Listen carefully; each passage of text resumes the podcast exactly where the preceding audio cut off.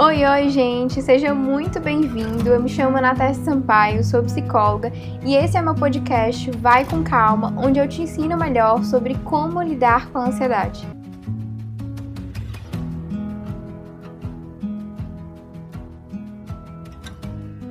Gente, eu tô muito feliz de poder retomar a gravação do podcast.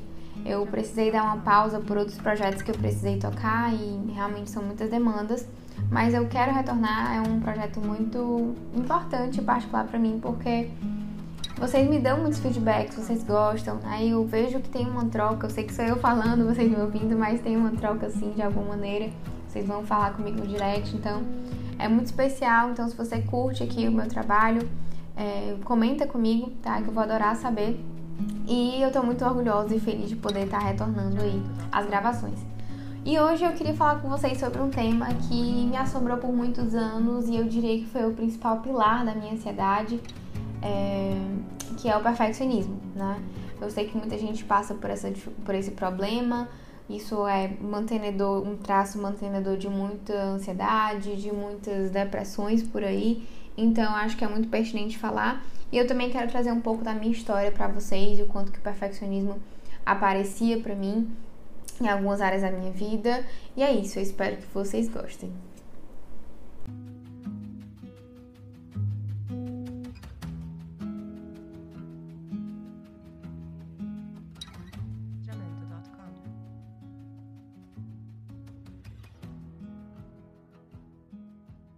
E antes de tudo, eu já queria começar dizendo que ninguém gosta de errar. Isso é um grandíssimo fato, eu sei disso, né?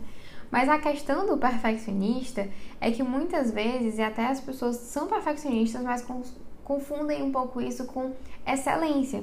E fazer excelente é diferente de ser perfeito, tá?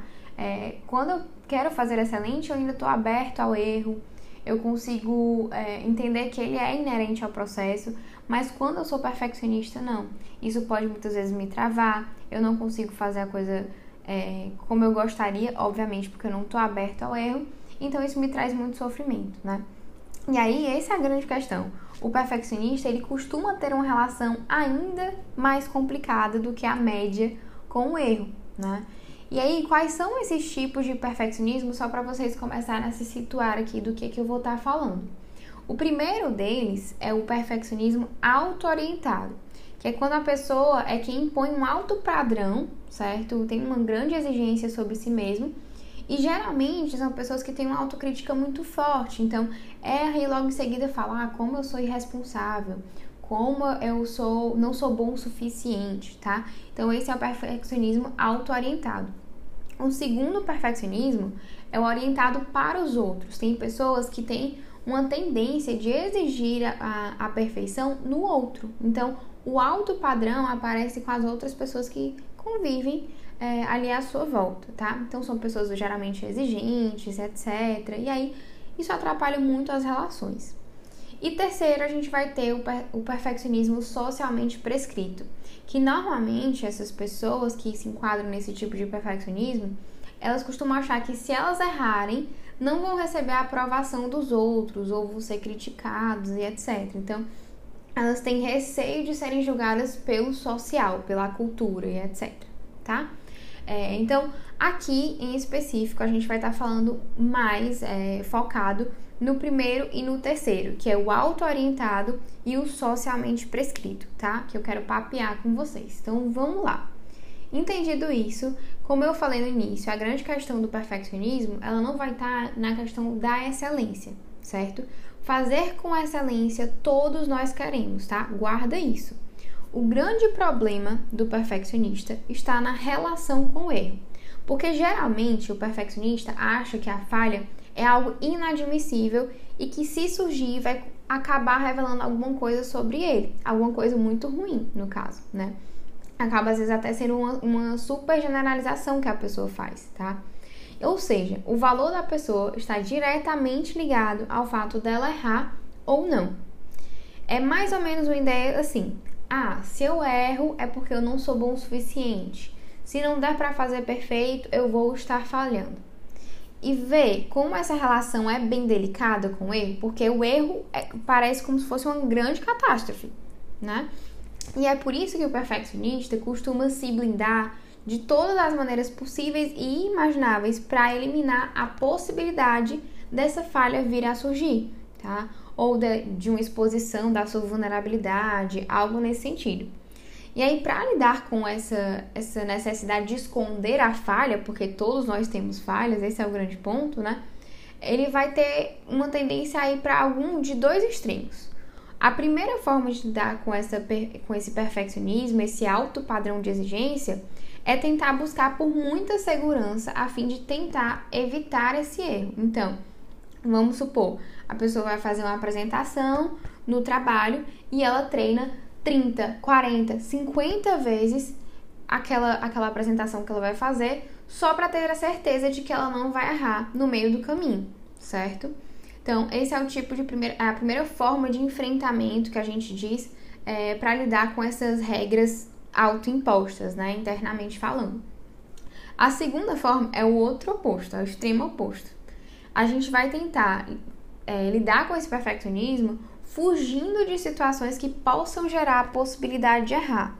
Então, por exemplo, eu posso não ir para a apresentação, eu vou inventar uma mentira, eu vou dizer que estou doente, para eu não me expor à possibilidade do erro, tá? É, eu posso não participar de uma entrevista, eu posso não estudar porque eu tô com. Eu acho que não vou estudar, não vou assimilar tudo, então, ah, melhor não, não, não nem sentar para estudar, não vou estudar, certo? Então, vê, são dois extremos completamente opostos, né? Num, eu tô hipercompensando, eu checo demais, eu faço demais, eu não consigo fazer um, um, um meio termo, vamos falar assim, né?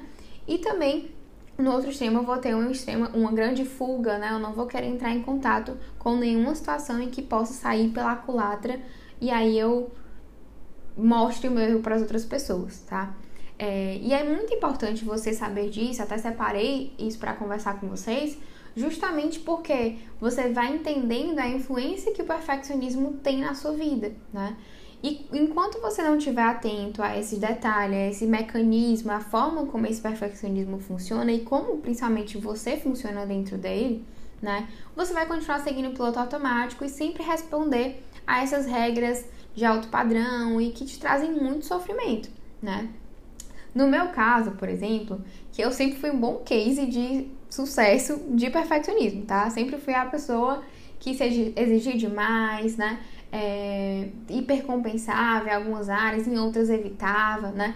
É, e aí, no meu caso, por exemplo, dois exemplos que eu, que eu consigo lembrar aqui de cabeça, era que nos estudos, né? No, na época do colégio, é, eu ia fazer prova, nos cinco minutos antes de iniciar a prova, eu estava estudando e conferindo fórmulas e etc. para ver se ainda entrava alguma coisa, porque eu achava que não estava bom o suficiente. E eu já tinha muitas vezes estudado toda a matéria, eu tinha terminado todos os capítulos, mas mesmo assim, cinco minutos faltando, eu não podia mais relaxar, né? Eu tinha que ir lá checar, checar, checar e estudar. Né? Então, na área do estudo, por exemplo, eu hipercompensei, tá? É, e aí, por exemplo, uma coisa que eu não me liguei, só fui me ligar depois de adulta, é que eu também ia para um outro extremo, lidando com o meu perfeccionismo, em uma outra área da minha vida, que era na área dos esportes. Quando eu era pequena, também no colégio, eu lembro muito bem que eu inventava várias desculpas para eu não ir para aula de educação física. E elas até que na época pareciam muito plausíveis, tá? Eu achava que eu realmente não gostava de fazer esporte, não gostava de participar, mas o buraco era mais embaixo, né? E a verdade é que o que que acontecia? Eu era tão perfeccionista, eu tinha tantas exigências que eu achava que eu iria jogar absurdamente mal, porque eu nunca tinha jogado, enfim, basquete, vôlei, etc e por isso eu nunca jogava. E aí você vê como que, a ideia, que essa ideia é maluca, né? Porque era como se eu quisesse ter o desempenho de alguém que joga faz anos, de primeira, né? Eu queria de, de cara já ser muito boa. E essa é a grande ilusão do perfeccionista, né? Isso definitivamente não existe. Não tem como você ser muito bom logo de primeira, você se dá muito bem, né? E aí, qual o problema dessa estratégia para lidar com o perfeccionismo? Porque no fim eu não executo nada. Ou seja, eu não me exponho e eu continuo sendo ruim e continuo mantendo a minha insegurança naquela situação. No meu caso, nos esportes, tá? Então, eu só me torno bom quando eu faço e eu ainda digo mais, quando eu erro. eu nunca seria, hoje, né? Eu pratico beach tênis e tal, é o único esporte também que eu fui me aventurar depois de, de velha, não tão velha, mas relativamente velha, tendo em consideração que eu poderia ter praticado muito mais. É, eu nunca seria boa no beach tênis, que é o esporte que eu faço hoje, é, se eu continuasse me esquivando do erro, como eu sempre fiz em algum, alguns poucos anos atrás, né? Então eu continuaria me achando completamente incompetente e eu nunca sairia desse ciclo vicioso de desconforto. Eu não queria jogar com pessoas desconhecidas, né? É... Enfim, hoje eu já sou completamente tranquila para poder fazer esse tipo de coisa, tá? Então, percebe, eu preciso participar, eu preciso testar o meu pensamento para ver se é isso mesmo. E principalmente, entender que eu estou no início do processo, né? Que eu não posso me exigir um grande desempenho logo de cara. E a questão aqui é que o, erro ele é inerente ao processo de avanço. Se a aprendizagem não acontecer a partir do seu próprio erro, com certeza você vai aprender com o erro de outra pessoa. Então, a gente já tira aí o, o erro desse lugar de algo completamente abominável e inaceitável, né? E mais, mais no caso, necessário para o nosso crescimento, tá? E aí você deve estar tá aí se perguntando, ah, Nath, mas como é que eu posso mudar isso, essa minha relação com o perfeccionismo? Eu queria parar de me cobrar tanto. E aí eu separei três diquinhas para vocês. A primeira delas, claro, não ia deixar de falar e tinha que ser a primeira, é terapia, obviamente.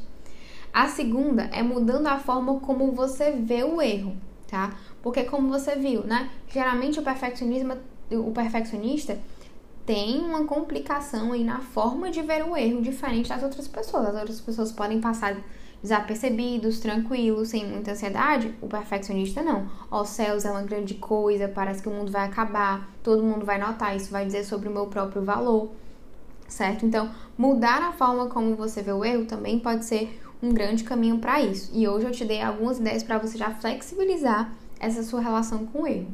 E o terceiro ponto, se colocando em situações onde você pode errar. Das, das três coisas aqui, primeiro terapia, claro, mas essa daqui eu diria que é a segunda e crucial para o teu processo de diminuição aí do perfeccionismo, né? Porque, exatamente, você precisa se colocar numa posição onde você pode testar o seu, o seu pensamento de fim de mundo, catastrofizante, sobre o erro. Como eu comentei com vocês, no meu caso, eu achava que ia ser terrível, que as pessoas iam me julgar se eu jogasse o beat tênis errado e tal. E não foi bem assim. Todo mundo aceitou meu erro, todo mundo ficou tranquilo. Inclusive, as pessoas que eu joguei erraram de primeira também. Ou, enfim, aceitaram muito bem. As, aqueles que jogaram comigo e que já sabiam aceitaram muito bem meu erro. Então, na maioria das vezes, você vai ver que não acontece nada demais né? E que finalmente você vai passando a entender que isso não diz respeito ao teu desempenho necessariamente, que é algo necessário importante para ser passado, tá? Ou que talvez as pessoas também nem se importem tanto com o que você está fazendo, porque a gente tem uma certa mania, né, o perfeccionista, então, é, de achar que ele é o centro do mundo, que todo mundo vai estar tá observando e etc, aquela grande coisa. E não é bem simples, as pessoas nem estão ligadas no seu erro tanto quanto você é, elas estão achando aquilo ali muito tranquilo, nem perceberam e você tá ali muitíssimo preocupado, certo? Então, eu diria essas três dicas e eu vou convidar vocês para fazerem isso ao longo dessa semana. Tentar mudar a forma como vê o erro, perceber esses erros, tentar mudar é, a forma como você está interpretando aquilo ali. E, por último, se expondo às situações em que você pode errar. Você tem que se expor, não tem como. Você precisa ver que nada acontece e testar o teu pensamento. Eu espero que você tenha curtido esse episódio, que eu tenha salvado algumas almas por aí para se desgrudar um pouco desse perfeccionismo. É, é uma coisa que eu sei que também não é fácil conseguir largar mão disso, porque eu, como eu comentei com vocês, fez parte da minha história por muitos e muitos anos, mas quando eu identifiquei, eu tentei buscar mudar essa relação e foi o que me salvou, até inclusive em relação à minha própria ansiedade. Foi aí que eu realmente consegui dar uma grande diminuída nela. Então eu espero que tenha te ajudado e até a próxima.